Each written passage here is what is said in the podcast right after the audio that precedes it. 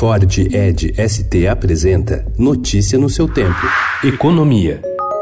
Antes de iniciar a exposição dos itens alterados, esclarecemos aos colegas que as modificações resultaram da necessidade de aperfeiçoamento do texto anteriormente apresentado, sem alterações significativas do conteúdo.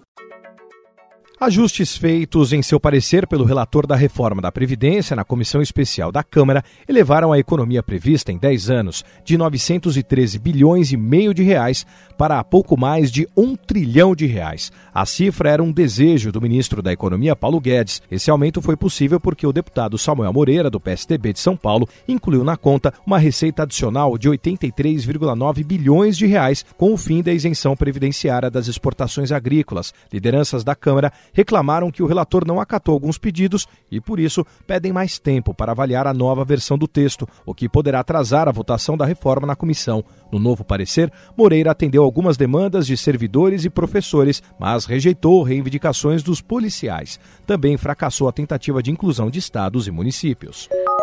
A França, maior potência agrícola europeia, não está preparada no momento para ratificar o acordo comercial assinado na sexta-feira entre a União Europeia e o Mercosul e solicitará garantias aos países integrantes do bloco. A França é um dos países mais reticentes ao acordo porque teme os efeitos para o seu influente setor agrícola, que pode ser afetado pela grande entrada de produtos sul-americanos no mercado.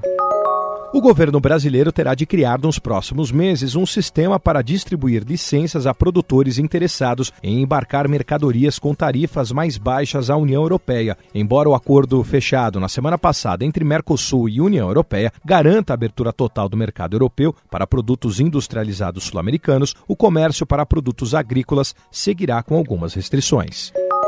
A modernização do ambiente de negócios prevista na chamada Medida Provisória da Liberdade Econômica em tramitação no Congresso Nacional tem potencial de aumentar o PIB per capita brasileiro em 0,4% a 0,7% por ano e gerar 3,7 milhões de empregos nos próximos 10 a 15 anos. A estimativa foi feita em estudo da Secretaria de Política Econômica do Ministério da Economia, obtido pelo Estadão Broadcast.